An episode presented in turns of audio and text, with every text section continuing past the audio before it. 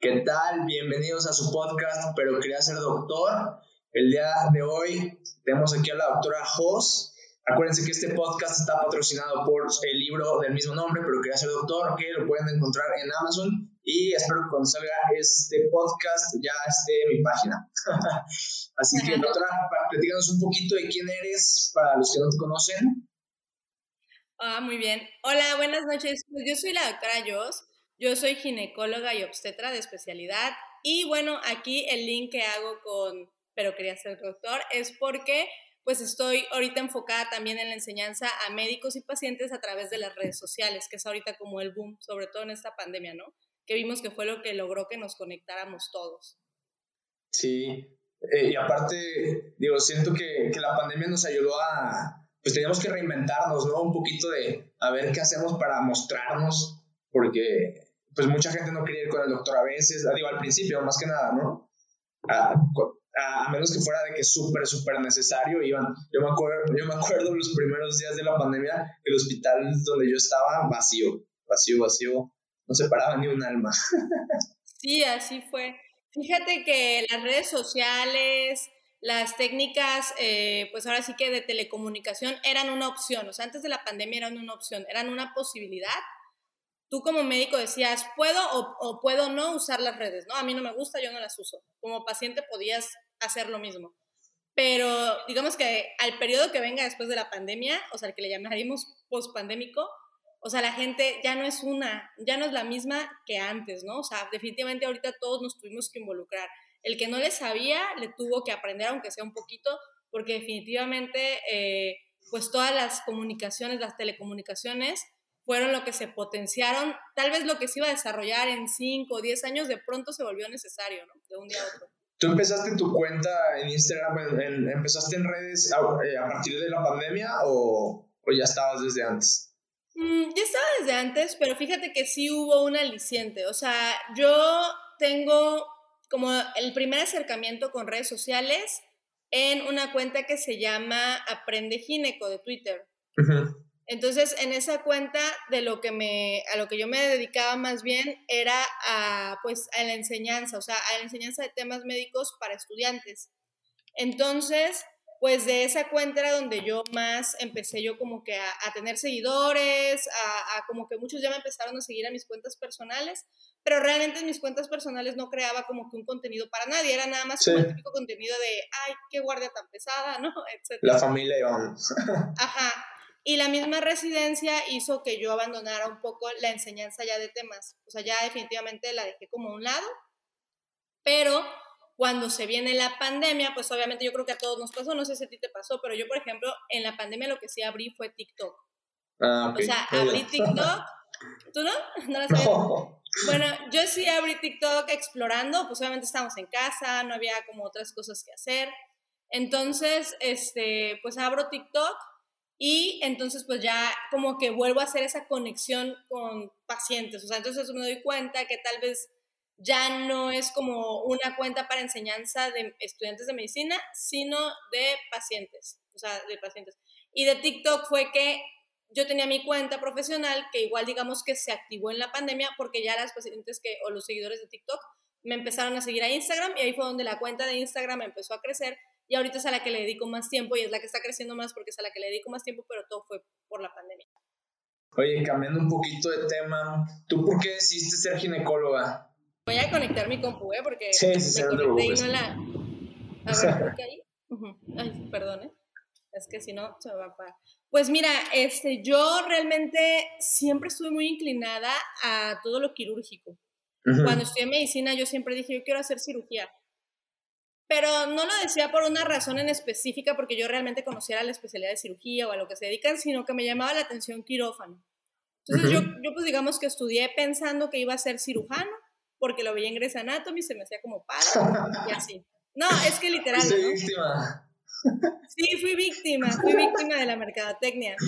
Digo, ahora veo en retrospectiva y digo, bueno, en Grey's Anatomy habían traumatólogos, había, de hecho, Montgomery era, era obstetra, ¿no? Pero pues, tú en la escuela de medicina dices cirujano. Pero cuando entro al internado y empiezo a conocer las distintas especialidades, hubieron tres rotaciones que me llamaron muchísima la atención.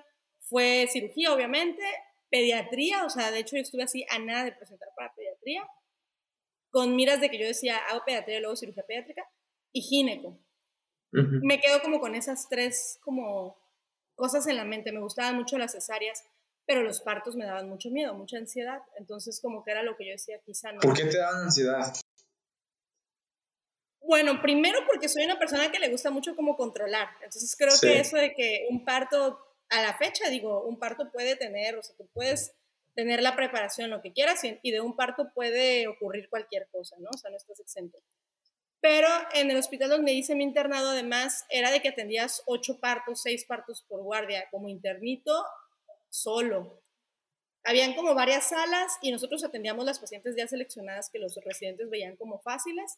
Y ya si había una complicación le llamabas a tu, pues, a tu escrito, así como ya no sale o desgarré, algo así. Entonces como que eso me provocaba como mucha ansiedad, o sea, yo decía, chin, o sea, si hago algo mal, o sea, siempre tenía como que el miedo, quizá por la forma en la que me tocó aprender.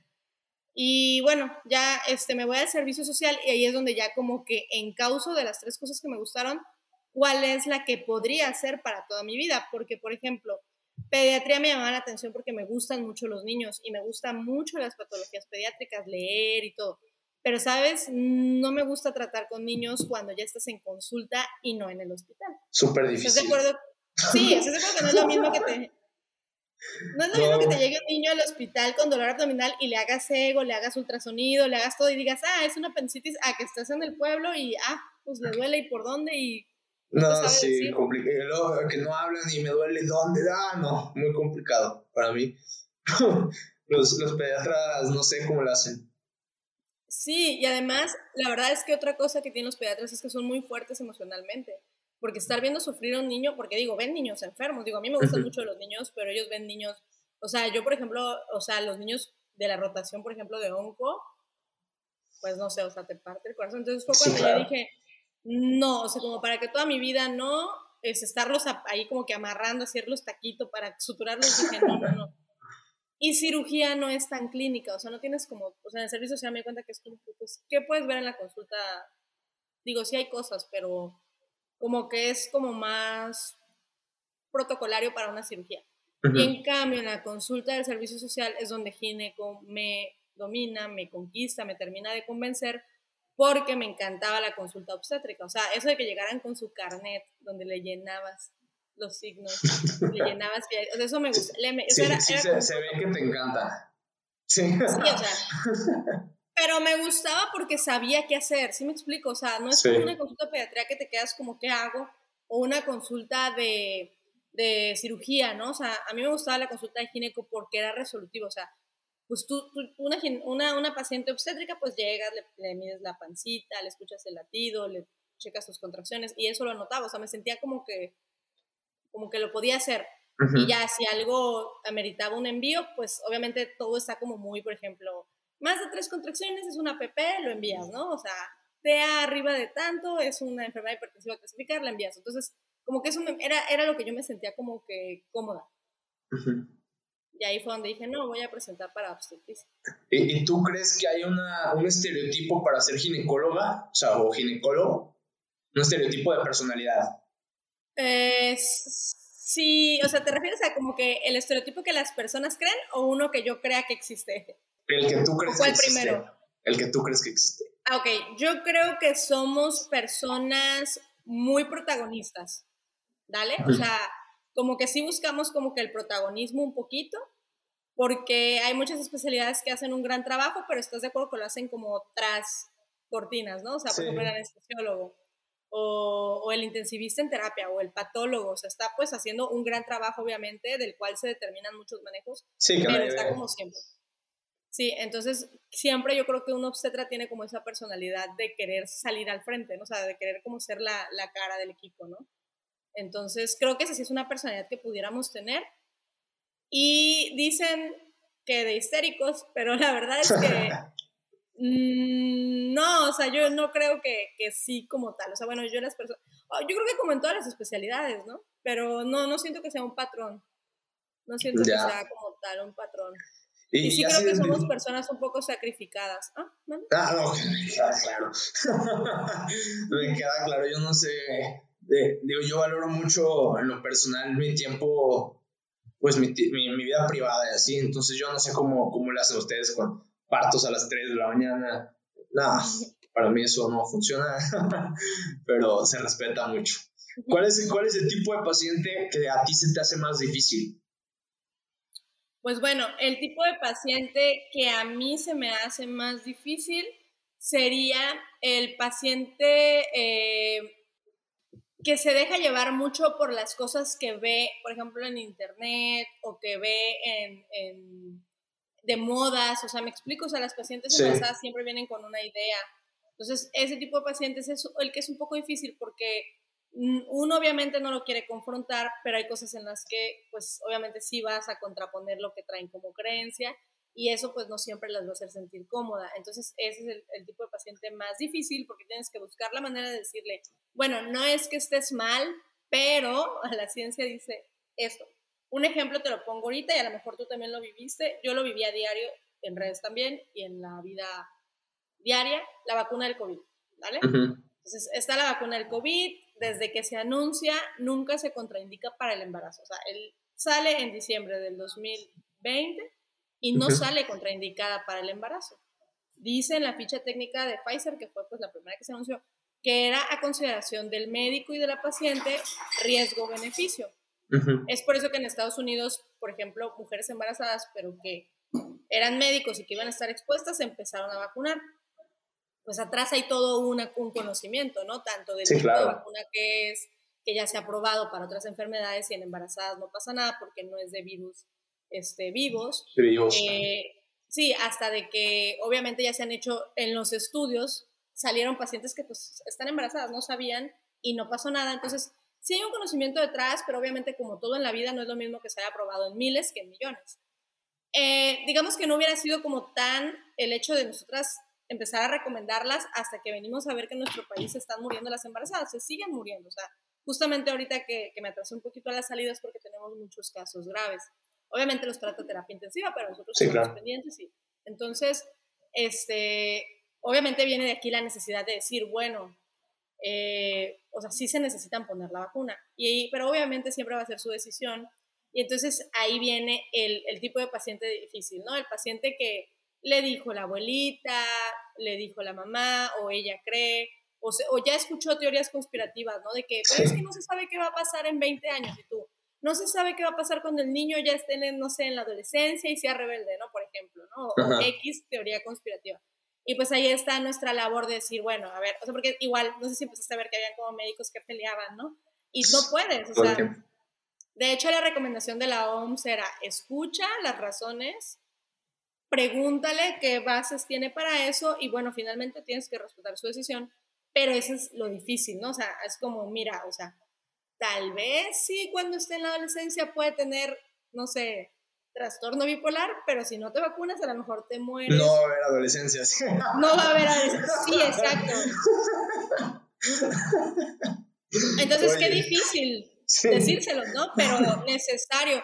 De verdad, mira, ahorita las pacientes graves las estamos reportando con nombre, etcétera, etcétera, lo que quieras de datos. Y uno de los datos que nos están pidiendo las autoridades es, o sea, vacunas o sea, el antecedente de vacunas. Y te juro, no es mentira, las pacientes que tenemos en terapia son ninguna vacuna y tenemos una que apenas tenía una vacuna de Astra, o sea, porque esa no ha completado. Ya ves que fue la últimas sí, sí, tiene que completar.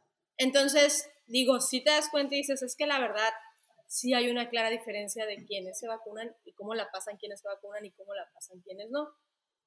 Totalmente. Ahorita que estabas platicando de, de pues, teorías conspirativas y todo esto, me acuerdo una, seguramente a ti también te llegaron a preguntar que, la vacuna estaba hecha, la, la vacuna de COVID, digo, estás en Chile, que la vacuna estaba hecha de, de fetos.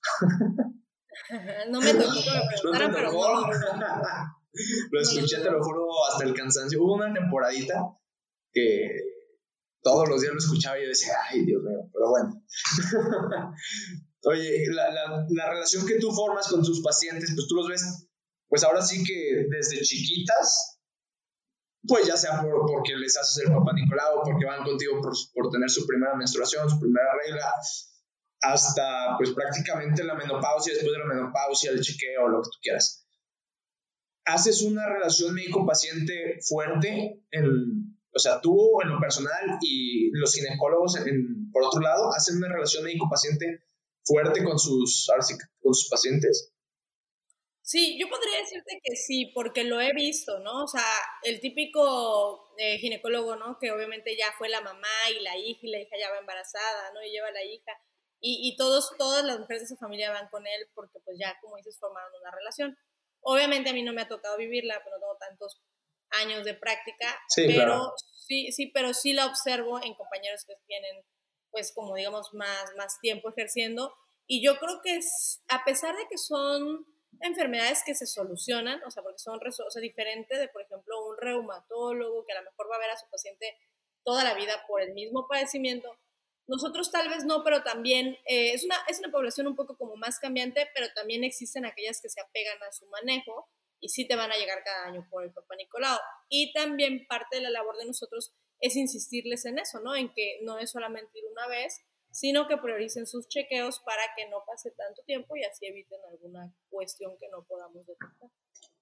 Ya, ahorita que tú dijiste, bueno, dijiste la palabra ginecólogos, no sé si, si tú sientas que hay un estigma eh, en la población en general, ¿eh? porque, porque, por ejemplo, yo sigo un estigma de urólogos a urólogas. Un hombre no quiere ir con una uróloga, no sé si es por su masculinidad frágil, no sé si es porque le da pena, pudor, yo no sé pero prefieren ir con un, un neurólogo en la gran mayoría. Es lo mismo esto para las mujeres, o sea, para las mujeres prefieren ir con un ginecólogo hombre que con una ginecóloga. Mira, yo creo que sí prefieren ir con una ginecóloga, ¿eh? Okay. De hecho, literal, hay veces que te, o sea, que lo preguntan así como, literal, es como, por ejemplo, yo, yo te digo que está mi cuenta, eh, entonces mucha gente de pronto me escribe en el mensaje, así como, oiga, no conoce a alguien en Oaxaca, no conoce a alguien en Quintana Roo, no conoce a alguien en Ciudad de México, y sí me hacen como, pues que sea ginecóloga no conoce, o sea, siento que sí prefieren ir con una mujer. Sí, y de hecho es un como comentario que a veces hacen mis compañeros de especialidad de, ay, es que ustedes porque son niñas tienen más consulta, a nosotros nos cuesta más trabajo creo que desde que ponen su consultorio, o sea, ellos sí se la llevan un poquito más difícil, ¿no? O sea, de entrada, por ejemplo, tienen que necesitar a alguien que esté con ellos ah, permanentemente por las cuestiones. Entonces, creo que sí, sí, o sea, sí hay como un estilo.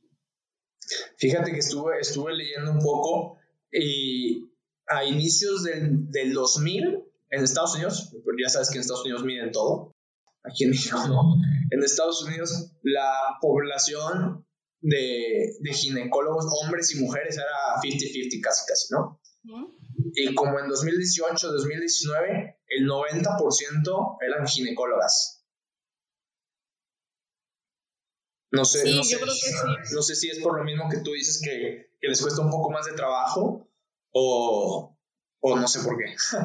Mira, en general, o sea, no sé exactamente cuál sea como el factor que lo está desentonando, pero en general yo, por ejemplo, hace, ¿qué será? Unos cuatro años sí leí un estudio de la UNAM donde se estaban graduando más mujeres profesionistas de medicina que hombres. O sea, en general en medicina.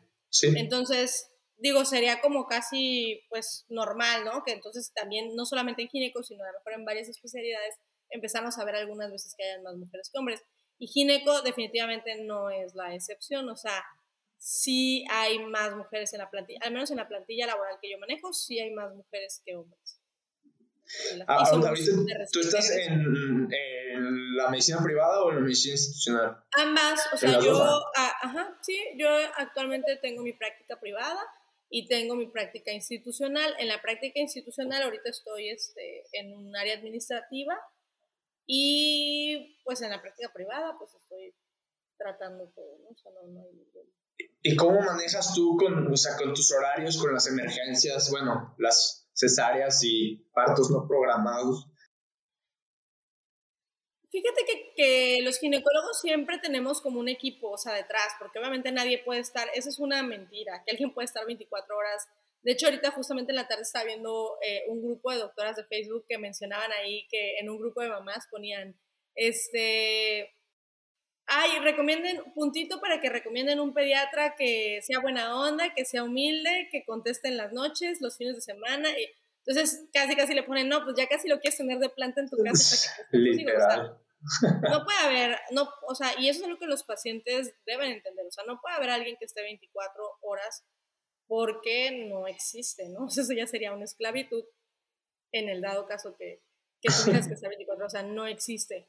No, los ginecólogos normalmente trabajamos por equipos, o sea, tenemos un equipo quirúrgico en el cual, en, si en el momento que yo no puedo atender algo porque estoy en un viaje, estoy en otra urgencia, otra paciente, o una cuestión como esa, normalmente para las, para las cuestiones laborales siempre tenemos una, una opción, o sea, por ejemplo, pues puedes estar en una institución, pero puedes tener accesos a pases de salida, a, alguna pues digamos como solución cuando esas cosas se dan. Pero cuando no, siempre tenemos un equipo de confianza, siempre somos dos o tres que sabemos que trabajamos igual, que operamos igual, que damos como que los mismos manejos y que sabemos que es con quien vamos a referir a nuestras pacientes en un momento dado que, por ejemplo, yo salgo de viaje y una paciente le digo a mi compañera y esa misma compañera hace lo mismo con sus pacientes. Así es como lo hacemos. Okay. para que funcione. ¿Y con tu pareja? ¿Y con tu pareja cómo lo manejas? Pues mira, mucha gente dice que la mejor pareja de un médico es alguien que no sea médico, porque es como quien va a poder como estar acomodando tus horarios a ti. A mí no me ha tocado, o sea, realmente sí tengo esa parte de que me gusta estar con alguien a quien le pueda como que contar un poquito de mi vida y sea como más lo mismo. ¿Tu pareja es médico? Sí, mi esposo es reumatólogo. Ah, ok. Entonces, bueno, obviamente su especialidad es muchísimo diferente, ¿no? O sea, él pues no tiene tantas urgencias, eh, si tiene una urgencia la resuelve pronto porque es solamente como dejar indicaciones y obviamente siempre hay otro médico que se va a hacer como cargo de una hospitalización. Pero, eh, ¿cómo lo manejamos? Pues más bien él es como que el que tiene que aguantar que yo a veces salga a horas y horas, porque pues, sí, sus horarios son más estables. Pero también se maneja en base a un acuerdo, ¿no? O sea, yo, por ejemplo, cuando empecé ya mi matrimonio con él y, vivimos juntos y esto, pues ya dejé, por ejemplo, de hacer guardias, que era algo que yo hacía mucho al inicio, pues obviamente te atrae, ¿no? Así como lo más que puedas trabajar, porque pues vienes de la residencia, de no tener un sueldo fijo y de pronto puedes tener posibilidades, pues dices sí, ¿no? Y ya cuando ocurre esto, que ya empiezo, pues obviamente con una familia, pues ya es como cuando empiezas como a valorar, a valorar un poquito más eh, esa parte, ¿no? Entonces ahorita sí te puedo decir que yo no aceptaría una guardia, no dormiría fuera de mi casa por nada del mundo, de mi a menos que salgas por una urgencia, pero es distinto una cesárea, ¿no? Aparte va a ser la menor de las veces. La verdad es que solamente un parto o a lo mejor una urgencia, pero la mayoría de las veces pues digo, tampoco es como que agarres tanto volumen de pacientes, o sea, normalmente tienes unas, em, unas pacientes embarazadas en el tercer trimestre, ya sabes cuáles son, digo, entonces estás como más pendiente de esas cosas, ya también ellas saben que, qué es lo que tienen que hacer, cuándo tienen que llamar, entonces, sí, al, al final de cuentas lo logras organizar. Ahorita que estabas diciendo de las urgencias, hay un mito alrededor de los embarazos yo no sé, yo no lo creo en lo personal, pero, pero digo, no sé, no sé qué pasa, pero me tocó, y me ha tocado varias veces, estar en, bueno, me tocó como dos, tres veces, estar en luna llena en, en, la sala y, y se llena la sala. No sé por qué. ¿Es real eso? O sea, ¿existe o es como creer en, en el horóscopo? Mira, la verdad es que está muy gracioso eso que digan de que somos hombres de ciencia, pero tenemos nuestras creencias, porque la verdad es que yo, o sea, de verdad, o sea, nosotros, nos reímos porque sí es verdad, ¿eh? O sea, no sé si sea casualidad, no sé, pero de pronto estás de guardia, bueno, y sobre todo cuando sea guardias nocturnas, te digo, ahorita no hago, pero de pronto estás de guardia y dices, ¿qué onda? O sea, todo lo que tenga que ver con las membranas, o sea, de pronto empiezan rupturas de membranas, bueno, abortos que finalmente son rupturas de membranas, ¿no? Esto, aquello, dos, tres, cuatro, y ¿qué está pasando? Y a veces de broma, de broma decimos, oye, ¿no será que es una llena? Checamos el calendario. Entonces digo, no sé si es casualidad, pero sí ocurre, ¿eh? Está cañón. Sí ocurre, sí ocurre. sí ocurre, y de hecho, hay veces que hasta, bueno, cuando estábamos en la residencia me acuerdo que decía, ay, no, me toca guardia y es luna llena. Pues así ocurre. Es real el mito. sé que estás haciendo una maestría de, de BPH, involucrada pues al BPH. Sé que hay muchas preguntas. La semana pasada a mí me llegaron preguntas este, de, de BPH, de cuándo se empezaban a tratar, qué examen se tenía que hacer, que si no va a ser Papa, Papa Nicolau, eh, una, una chavita, ¿no? Eh, platícanos un poquito del BPH si quieres. sí. Ah, bueno, tú, tú, eres, tú eres la experta ahora sí. Pues sí, mira, sí es cierto. Estoy haciendo un máster en BPH porque siento que es un tema del cual, a pesar que nos abarca a varias especialidades, como que a veces ninguna nos adentramos tanto, ¿no? Entonces, las pacientes, y digo, me, me, lo han comentado, de pronto dicen, pues fui con el ginecólogo, yo tenía lesiones, me las quitó, pero pues ya no me dijo qué más, se, quedó se quedaron con muchas dudas. Normalmente como no es una enfermedad que tenga una cura, o sea, no es como que le vas a recetar unos medicamentos por tantos días para que se quite, porque no es así. Pues digamos que quien pudiera ser como el de más expertise, que sería el infectólogo, pues no las ve porque pues dice, bueno, ¿yo qué le voy a hacer, no? Fuera de tal vez una asesoría. Entonces ahí fue donde yo vi la necesidad de adentrarme en estudios. Estoy haciendo un máster, que obviamente pues, todos, sabemos que los, las maestrías, los másters son para profundizar tus conocimientos de manera teórica, ¿no? Porque para el manejo clínico, pues para eso son las especialidades médicas pero yo dije, sí voy a estudiar a este virus, así hasta morir, porque la verdad es que sí las pacientes necesitan como, pues digamos como un respaldo, un seguimiento, un, un saber qué es lo que tienen, qué sigue, qué es lo que deben hacer, qué cosas tienen que tener este, pendientes en cuenta. Y entonces, pues por eso me decidí. Obviamente que hay muchos temas en, en, ginecología a los que te pudieras acercar y que de hecho me gustaría. Pero me llama la atención menopausia, me llama mucho la atención este, todo lo de las niñas y las adolescentes, pero yo dije, bueno, BPH creo que es algo que sí necesita la población. Eh, es algo que todos vamos a tener contacto según las estadísticas en algún momento de nuestra vida, en el 80% de las veces, en algún momento vas a tener contacto con el virus. Y eh, si te toca que el virus te dé alguna manifestación, pues obviamente para eso pues es que uno se prepara, ¿no? Para poder decir al paciente. Hasta, hasta razón de, de divorcio es. Sí, sí, sí, sí, es que sí. Y la verdad es que vas a decir que, que, que no, pero hay veces que incluso los, y digo, aparte de que lo he visto, lo he vivido, porque pues, obviamente yo antes también fui estudiante y también, digo, antes de todo esto, la verdad es que hay veces que también hasta malamente hay comentarios de parte de los médicos que no deberían ser y que les conflictúan a las pacientes y que además no tienen una, vida, una base científica, ¿no? Entonces, digo, sí, sí me toca que me escriban. Como mi cuenta también se dedica un poquito, bueno, no se dedica, pero muchos de los conocimientos que imparto son enfocados a eso, pues sí, luego también me cuentan esas experiencias. Entonces dije, bueno, este, sí es algo que, que hace falta como más, eh, pues, visibilidad. ¿A los cuántos años se tienen, se tienen que empezar a checar? Normal, pero bueno, eso es para, una es lo que también les comento siempre, ¿no? Una cosa es el virus del papiloma, eso no hay un escrutinio ya normado que nos tengamos que checar si lo tenemos. Lo que está sí normado que nosotros empecemos el escrutinio es de la búsqueda de lesiones. En el 90% de los casos, cuando hay una lesión en un papá Nicolau reportada, es por BPH. Entonces, esto depende del país. Para México es al año de iniciar vida sexual o a los 20, cuatro años y aunque no haya iniciado vida sexual, ya acudir al médico para que considere, dependiendo de los factores de riesgo y todo, la evaluación.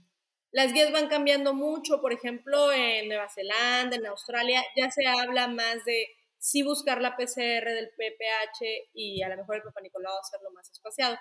Pero en nuestro medio, pues la PCR es muy cara y entonces lo que hacemos es buscar las lesiones, que es lo que está ahorita normado hasta ahorita, no sé, no se ha actualizado.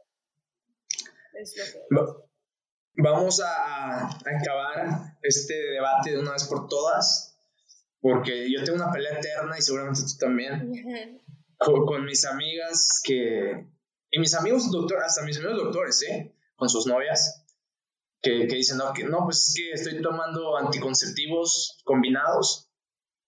Y, y, engordo.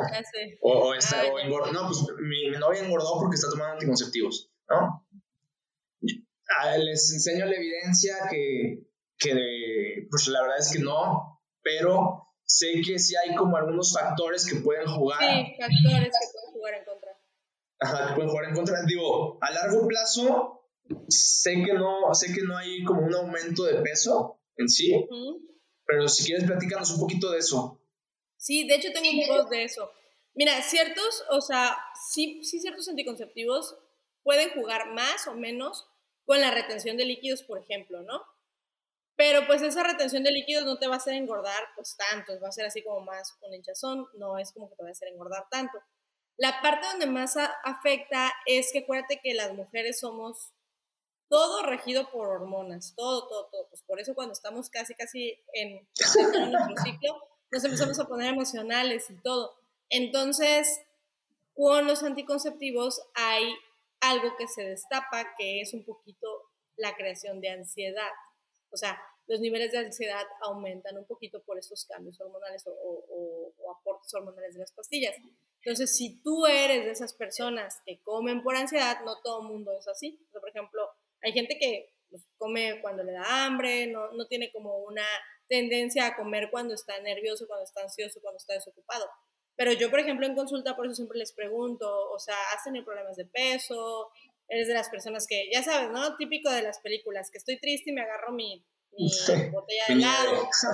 o yo, por ejemplo, precisamente otro estereotipo de los ginecólogos que creo que es adecuado, la toco, ¿no? Que siempre hay comida. Siempre. O sea, yo he luchado con mi peso toda la vida porque trabajo en las tardes en el instituto y de verdad, o sea, no hay una tarde que no haya algo, o sea, siempre hay que el pastel, que los cafés, que ya los La La semana pasada pidieron dos bolas de dos litros de helado de vino, entonces así como que ¿qué pasa? Yo siento, o sea, creo que es ansiedad, o sea, estás en un lugar donde estás a la expectativa toda la tarde de que te llegue algo grave y entonces comes. Entonces, eso pasa con los anticonceptivos, o sea, aumenta la ansiedad y entonces si tú tienes tendencia a comer por ansiedad, puede ser que aumentes de peso. ¿Cuál sería la solución o la prevención? Pues primero analizar la conducta y si es así y además tú sientes que el anticonceptivo te acomoda bien en los demás aspectos, hay mucha gente que con el simple conocimiento de, de la causa ya pueden como, ah, no, es que es, por esto, ¿no? Y, manejarlo. Y también nunca es tarde que si también tienes esa tendencia, pues empieces a tratar conductas alimenticias, a lo mejor con algún nutriólogo o, o X, ¿no? O sea, una reeducación de esto. Y finalmente también me ha tocado, digo, es la menos de las veces, pero no se puede descartar, que gracias a eso también descubro personas que tenían a lo mejor un trastorno ansioso no diagnosticado. Entonces, sí hay que ponerle atención, ¿no? Yo, había leído, por ejemplo, digo, me, me, clavé un rato en el tema porque sí, sí creo que es importante y en uno de estos días voy a hacer seguramente un TikTok, un reel de algo de eso. de que sí, obviamente, digo, las mujeres que empiezan a tomar anticonceptivos más o menos empiezan en la vida adulta, ¿no? a partir de los 18, 20 tantos, 20 y pocos. Entonces, lo que tú vas a decir si estoy bien o estoy mal. A partir de esa edad, obviamente la, el, metabolismo se va haciendo un poco más lento, tal vez no, no estás haciendo la misma actividad, ya, ya empiezas a trabajar, tal vez eh, dejas el ejercicio un poco, comes un poquito más. Y bueno, no es en sí que, que los anticonceptivos te hagan engordar en sí, ¿no? Que, todos engordamos con el tiempo. no, sí, sí, de hecho, el artículo decía que más o menos engordas medio kilo al, al año a partir de los veintitantos, más o menos. Ay, qué miedo. no, es un reto, es un reto mantenerse Ese artículo no me lo seguramente. me va a deprimir. Y, que, que, claro que también, bueno, las hormonas también pueden jugar un papel en la distribución de la grasa, ¿no? Ajá, sí, sí, sí. que tal vez te la, te la pueden quitar un poquito acá y ponértela un poquito más en la cintura. Entonces, eh, crean esta falsa percepción de que estás aumentando de peso, ¿no? Mm, sí, nada más que lo que sí se ha visto es que no son cambios. Lo que pasa es que una cosa es que tú digas, es como lo que pasó ahorita con la vacuna del COVID, ¿no? Que se vieron algún, algunos casos de retención de líquido, no sé si supiste, ¿no? Sí, sí, sí. Y, por ejemplo, una cosa es que tú digas, es que por, por causa de retención de líquido, redistribución de grasa, pues ibas a subir dos, tres kilitos, ¿no? A lo mejor cuatro. Pero ya de plano hay, personas que llegan y dicen, es que subí por culpa del implante y subieron 10, 12 kilos, ¿no? Entonces, bueno, ¿Sabes qué? Si hay una parte que puede, como dijiste tú muy bien dicho, condicionarte, pero tampoco te pases, no vas a subir 12 kilos por eso, ¿no? O sea, sí, hay, gente que se agarra de, hay gente que se agarra de los anticonceptivos para decir, no, estoy engordando, estoy engordando porque estoy en anticonceptivos, pero ahí está.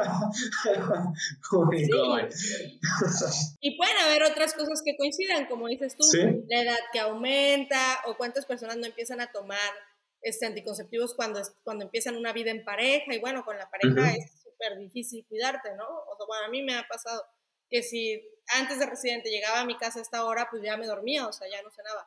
Y obviamente cuando tienes una pareja, a veces de pronto es como, ¿y qué vamos a cenar? Y pido una pizza y tú así como, bueno, si ya está la pizza ahí, pues un pedazo, sí. no le voy a hacer ese, ese feo a la pizza, ¿no? Entonces, digo, pueden ser tantos factores. Lo mejor siempre va a ser que, pues, evalúen sus casos de forma personal para que veamos qué, qué es, ¿no? Y antes de echarle la culpa a un anticonceptivo. ¿Cuál crees tú que es, o cuál, cuál es para ti la parte más difícil de ser ginecóloga? Bueno, definitivamente la parte más difícil de ser ginecóloga, yo creo que es lo poco valorada que está nuestra labor. Entonces, tú vas a decir, híjole, pero no, todo el mundo los reconoce. Sí, pero igual me costó trabajo entenderlo, ¿eh?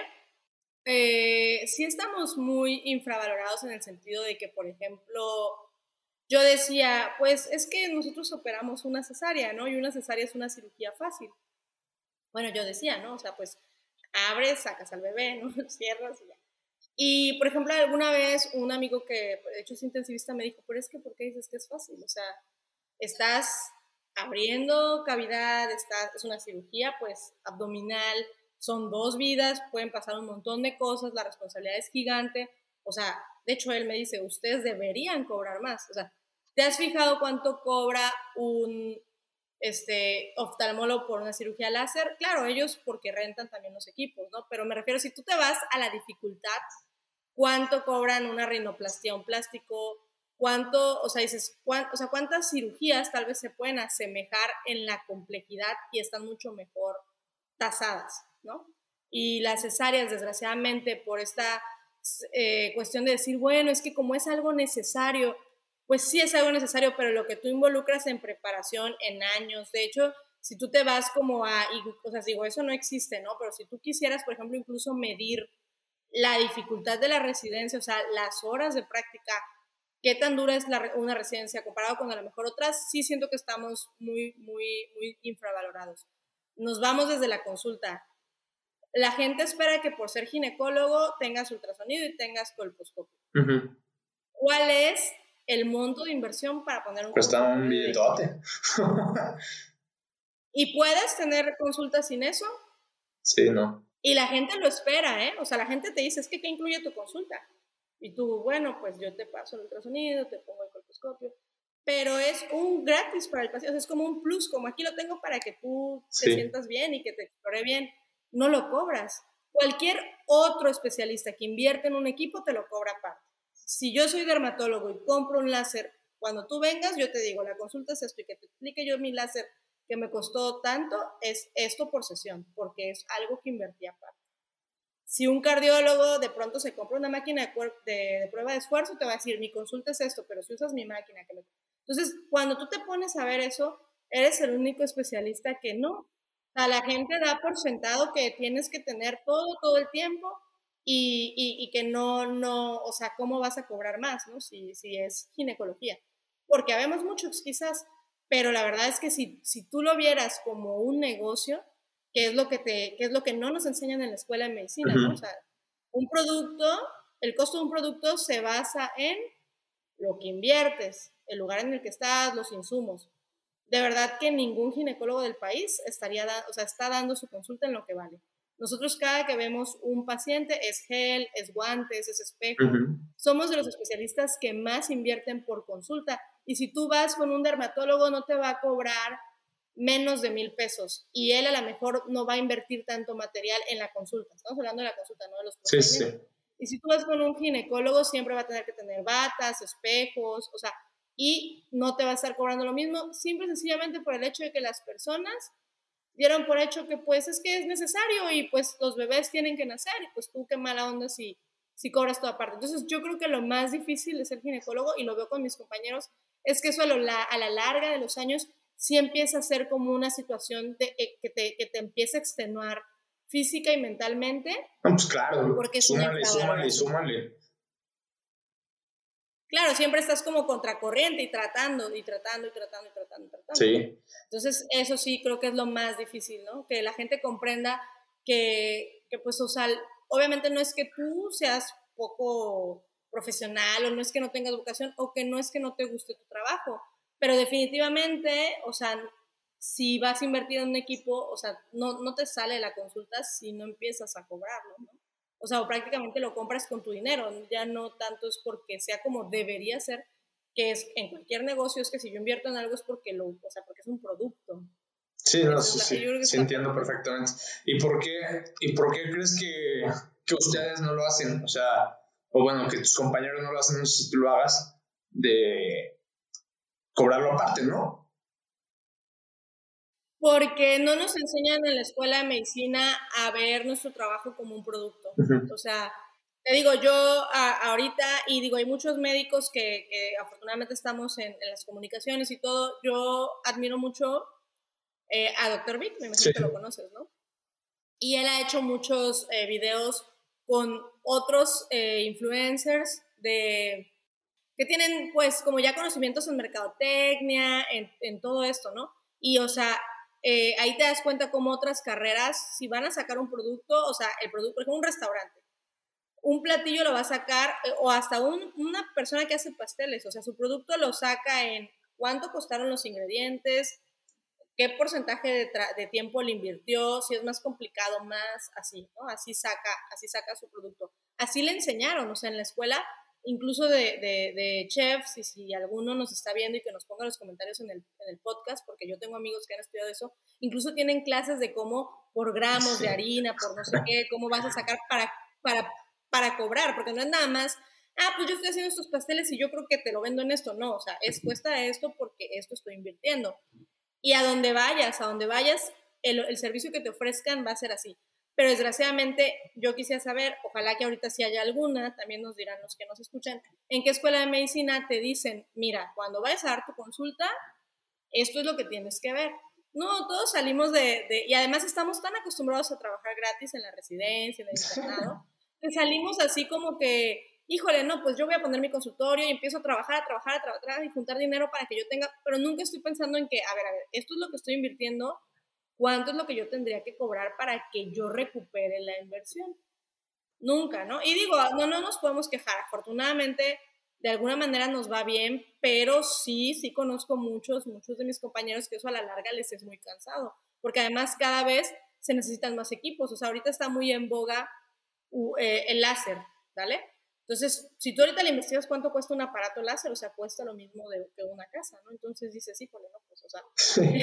Ahí la, aparte digo, realmente. Ajá, entonces, ajá, entonces ya es como una presión, porque si lo compro lo voy a tener que mover, porque si no lo muevo, entonces, o sea, eh, y así, ¿no? Así lo mismo con el ultrasonido, con el colposcopio, pero desgraciadamente nadie nos enseña y por eso es que no lo hacen. simplemente el simple, el simple mito de que la gente cree que el parto es más barato que la cesárea. me imagino que tú también lo habrás escuchado. Sí, sí. Y cuando tú ya lo analizas, que afortunadamente eso está cambiando, yo estoy viendo ya muchos de mis colegas que dicen, no, o sea, yo te cobro lo mismo. Y además te está yendo bien, porque yo le voy a emplear, o sea, más tiempo a un parto, más horas Mucho más, sí.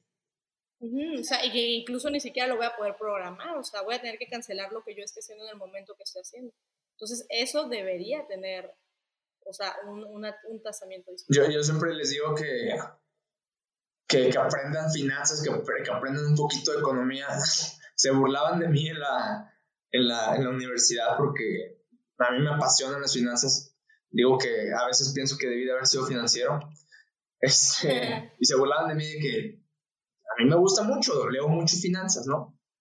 Y se burla de mí, no, no sé qué, maldito ser un capitalista, lo que tú quieras. Bueno, yo, hay gente que, a, mis amigos en lo personal y, a familiares de doctores y así, yo no les cobro nada, ¿no? Así me enseñaron a mí y, bueno, es mi decisión, ¿no? Pero, pero sí, el tema de los costos, por ejemplo, a mí se me hace súper importante. El tiempo muerto que tú, que tú, como bien dices, estás en una, una cesárea, en un parto, ahí nomás sentando, esperando que dilate, ¿no?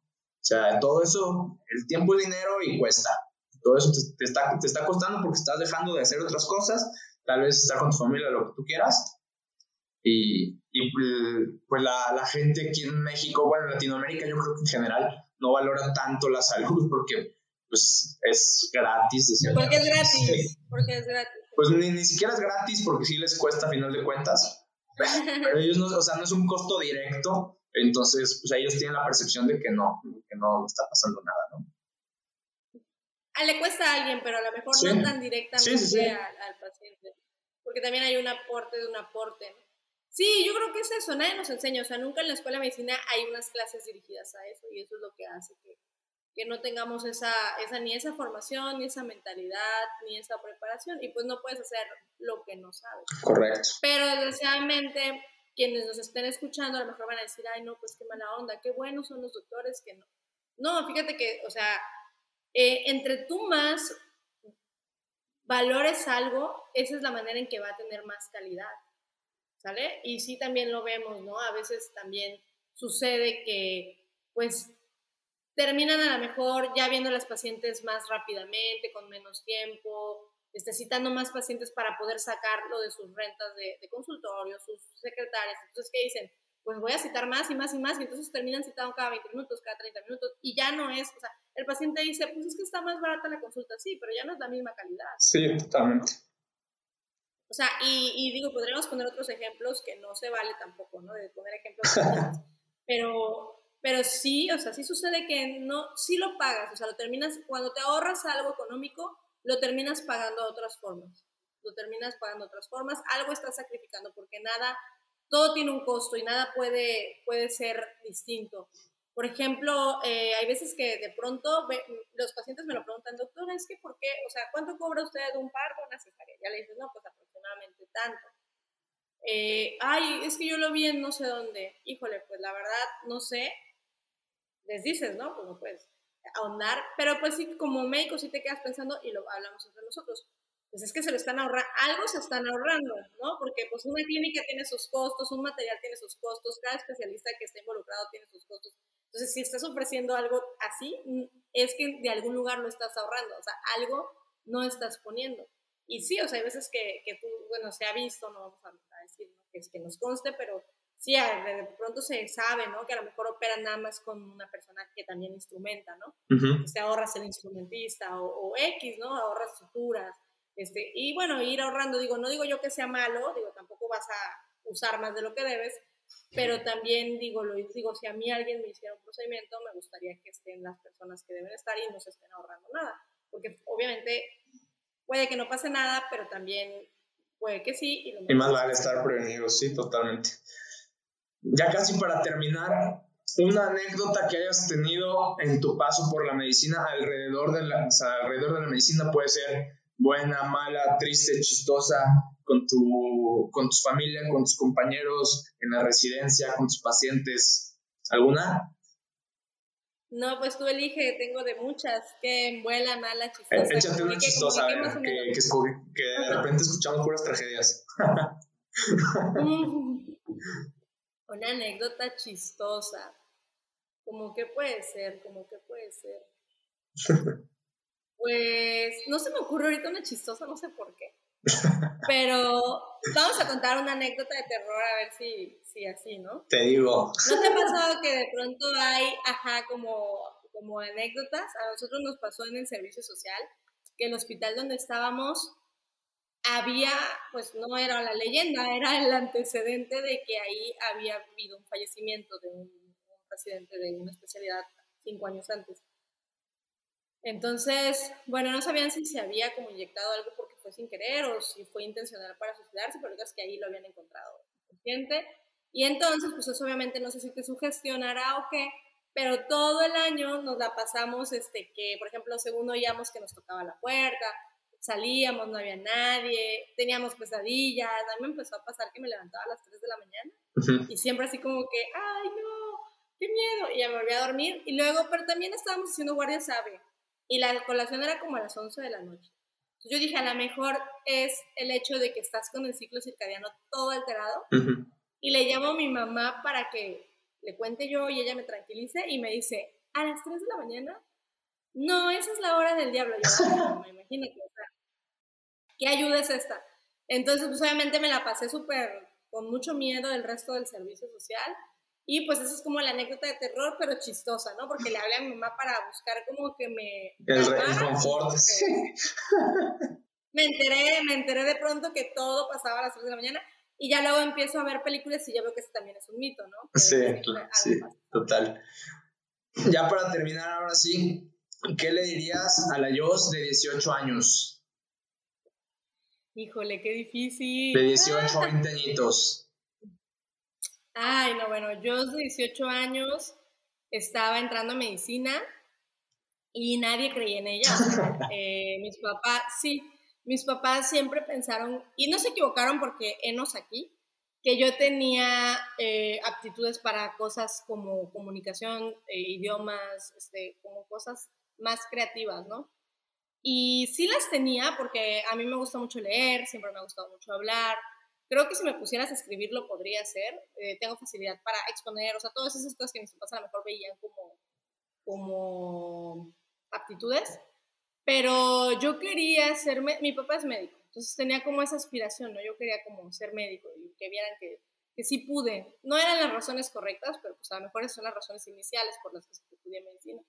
Pero mis papás no creían, o sea, decían, bueno, que entre y a ver si le gusta.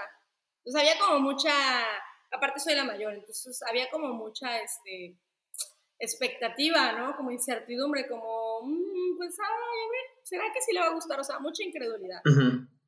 Y obviamente tienes 18 años y pues tú dices, híjole, pues a lo mejor tienen razón. Digo, no lo dices, pero lo piensas. A lo mejor tienen razón, ¿no? O sea, no voy a poder. Y aparte, bueno, tú sabes las cosas que se escuchan de las, escuelas de medicina, ¿no?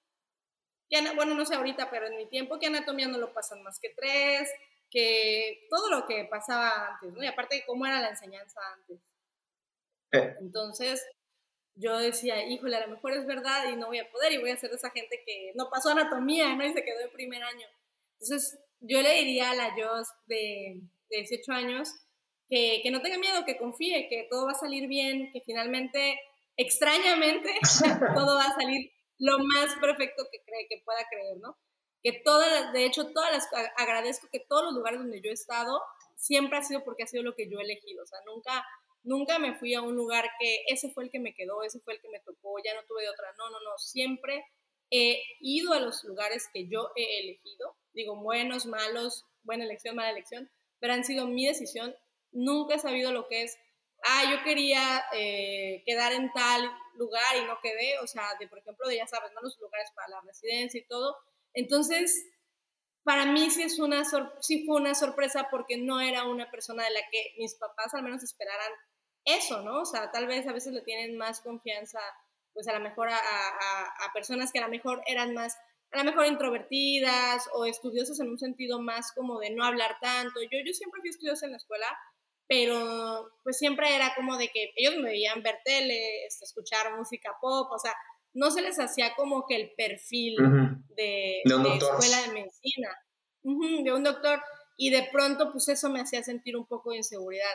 Y sí, o sea, no te voy a mentir, los primeros dos, tres años de la carrera a lo mejor solamente hacía las cosas por hacer, estudiar por estudiar, pero yo le diré a Joss de, de 18 años que de verdad va a descubrir algo que ni se imagina. O sea, finalmente yo en cuanto empecé las clínicas, las, las, las materias clínicas, fue una cosa que me gustó tanto, me apasionó tanto, que creo que de cuarto año de medicina para acá no ha habido un solo día en que yo me imagine haciendo otra cosa. O sea, yo amo profundamente mi carrera. Siempre, siempre, siempre ha sido como el pilar de mi vida. O sea, los, siempre lo digo, ¿no? O sea, los momentos en que yo he pasado por cosas personales difíciles, eh, porque todos las tenemos, ¿no? Siempre hay algo en, en, en, en, mi labor, en mi trabajo, que me hace como que arroparme, ¿no? O sea, ya sabes, no sé, tienes problemas personales de cualquier tipo y yo, por ejemplo, llegar a guardia, operar, que algo, que algo resuelva sentirme útil es lo que a mí me ha hecho así como respirar y decir, todo está bien, o sea, es hasta una terapia, ¿no? Es tu lugar, es tu lugar seguro. Sí, y eso es algo que yo desde 18 años nunca se lo imaginó, no tenía un lugar en el mundo, solamente se metió a la escuela de medicina para poder usar una bata blanca y a ver qué pasa. Y entonces me gustaría decirle, ¿sabes qué? Va a ser el mejor descubrimiento de tu vida, solamente, a lo mejor sí le diría que se aplicara más, porque sí siento que los primeros años como que, pues sí estudiaba, pero como que decía yo, ay, pues no sé si, si voy a poder, o sea, y sí le diría así como, no, no, no, no, no, ¿sabes qué? Aprovecha, enfócate, enfócate todo, todo, todo, porque sí va a dar frutos. O sea, me gustaría darle, y esa certeza que se la doy a los que nos escuchen, de que tú te vas a dar cuenta en la vida que el estudio siempre rinde. O sea, el estudio es como irle metiendo moneditas a una alcancía.